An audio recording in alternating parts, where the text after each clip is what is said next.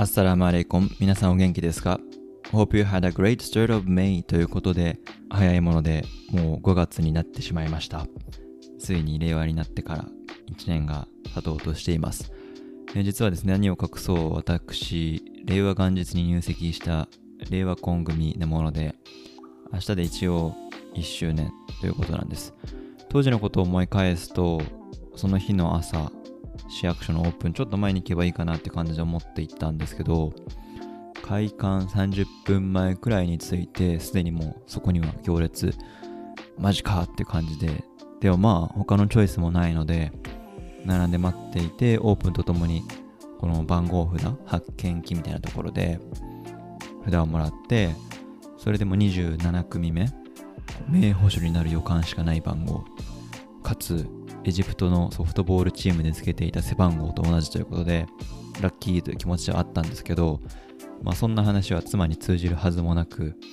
特に名捕手のくだりなんかは完全に野球好きでしかわからない話なので、こっそりと胸に秘めて待機用の席で待つこと、およそ1時間程度で順番が回ってきて手続きを済ませたんですけど、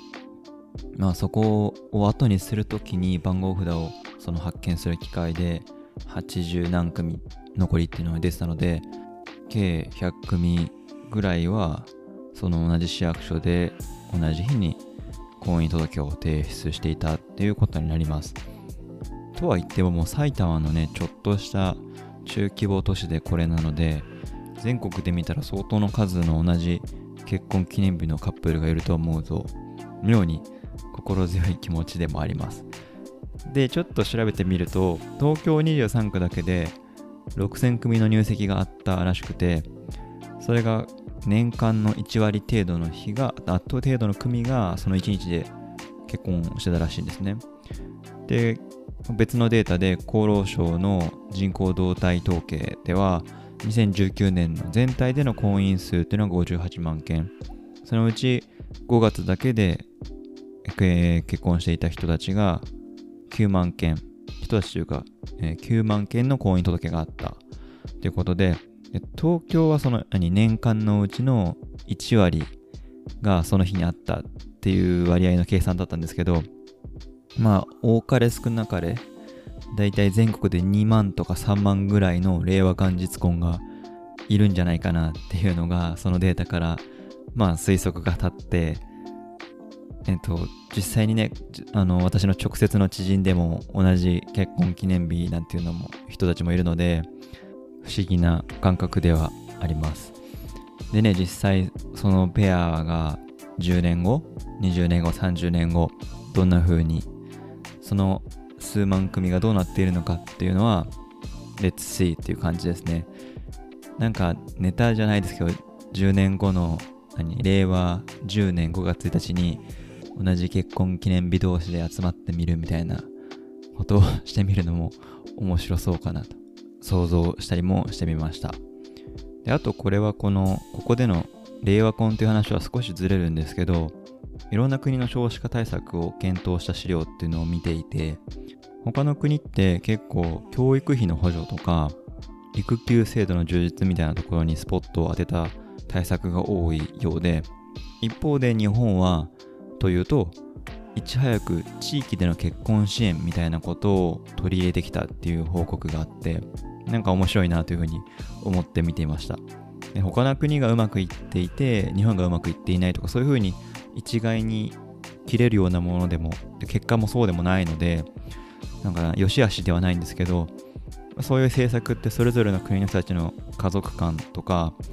もしくはその少子化にすごく強く影響していると言われている労働環境とか労働観に関わるようなものでもあるのでこうどういう政策をとっているかっていうのを見ることで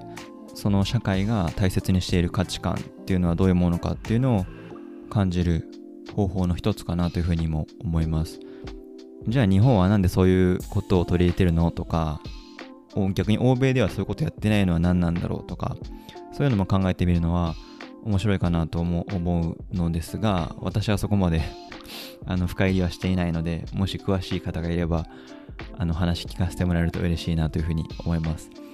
で、あとなんかシンガポールとかは、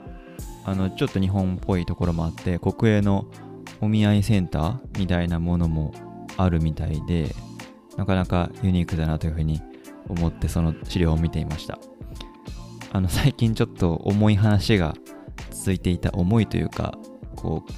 授業っぽいテイストの話が多かったので今日はかなりライトに行こうということでゆるゆるここまで話してみました。後半はですね今まで行った旅行先でマイナーな国を2つぐらい紹介したいと思います。どちらも国名を聞いただけでどこにあるかとかどんな国かが言える方はかなりの旅行通だったりとかもしくは世界史とか地理に精通した方なのではないかなというふうに思いますその辺クイズ感覚でも聞いてもらえると嬉しいかなと思います後半もよろしくお願いします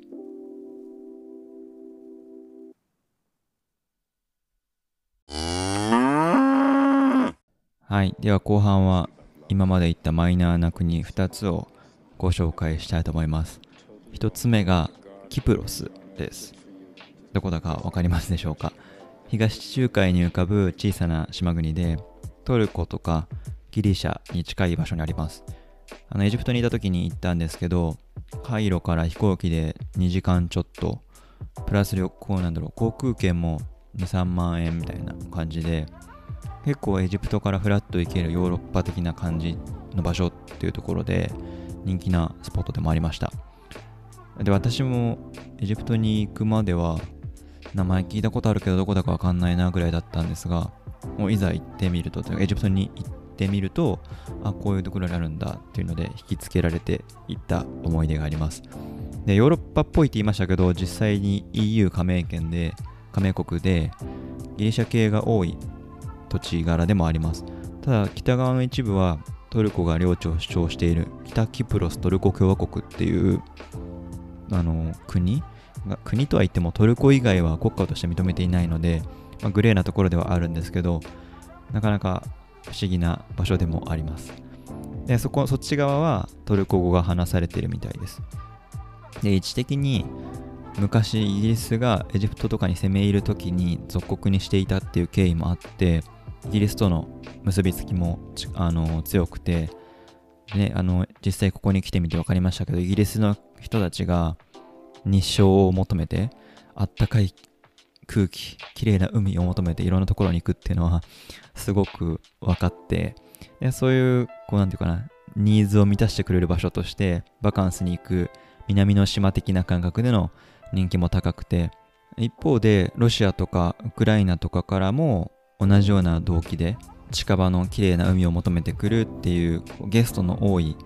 賑わっている島です。とは言ってもまあ地理的に常夏っていうところでもないので5月くらいから夏の終わりぐらいまで賑わう感じで冬はだいぶ閑散としてるようです。でまあ本当に確かに多くの人が来るのもうなずけるような海の綺麗さと適度な田舎具合でそれでいて料理はこうギリシャとトルコのどちらのテイストも入った美味しいシーフードが比較的安価に食べられるっていう素敵スポットですただ私はこう季節外れの生牡蠣に挑戦してしまって旅行中にお腹を壊すっていう苦い思い出もある国ででそういう事情もあってそう先ほどお話していた北トルコの方にも観光行けなかったっていうやり残したことのある場所でもあるのでまたいつか行ってみたいなというふうに思っています。で、そしてもう一つの国が、こちらも島国なんですけど、カーボベルデっていう国、ご存知でしょうか。大西洋、セネガル沖に浮かぶ島国なんですが、こちらはいくつかの島から構成されていて、首都のプライアがあるサンティアゴ島っていうところが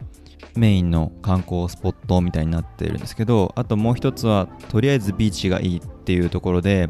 人気なのがサル島っっていうのがあって、まあ、その2つが小さい島国島々の中でも主軸なんですけどそのいろんなところの島の中で自然系のアクティビティがたくさんあってそのアクティビティに応じて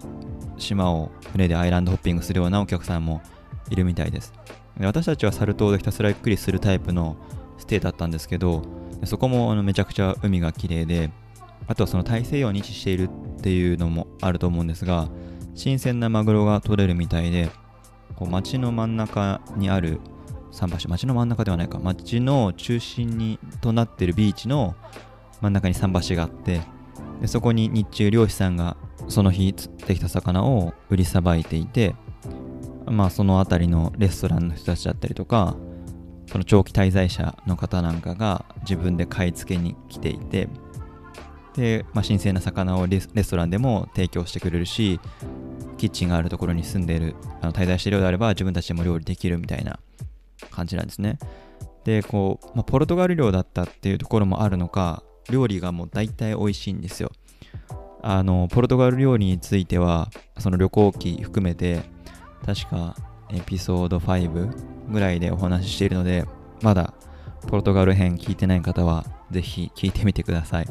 でまあそういう影響もあって料理の何て言うかな味付けとかあっさりした感じでとても好きな感じでした。あとはそのさっき言ってたような新鮮なマグロを生かした寿司レストランが1軒だけ私が行った段階ではあってコッシビレストランっていうところでそのコッシビさんっていうのが店主の名前なんですけどむちゃくちゃいい人で寿司に対して研究熱心で愛嬌もあるっていう方で今も Facebook のお店ページでひっそりとチェックして応援しているところでもあるのでぜひカーボベルデに行ってサル島に行く際にはこのエピソードを思い返してもらってあコッシビレストラン行かなきゃっていう風に思って行ってみてください。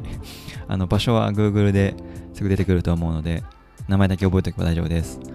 あとはカーボベルデで有名な歌手ということでセズリア・エボラっていう方がいるんですけどこうボサノバ的な緩めかつまあもう少し軽めのテイストな雰囲気で女性の方なんですけどこう雰囲気としては白ワインに合う感じの早めの夕食に合うような 雰囲気です。ちょっとまだ明るいぐらいのタイミングで早めに飲み始めちゃって後から料理を追っかけて作るような時の雰囲気に合いそうな歌なので、まあ、そういうオケージョンがあったらぜひ聴いてみてください。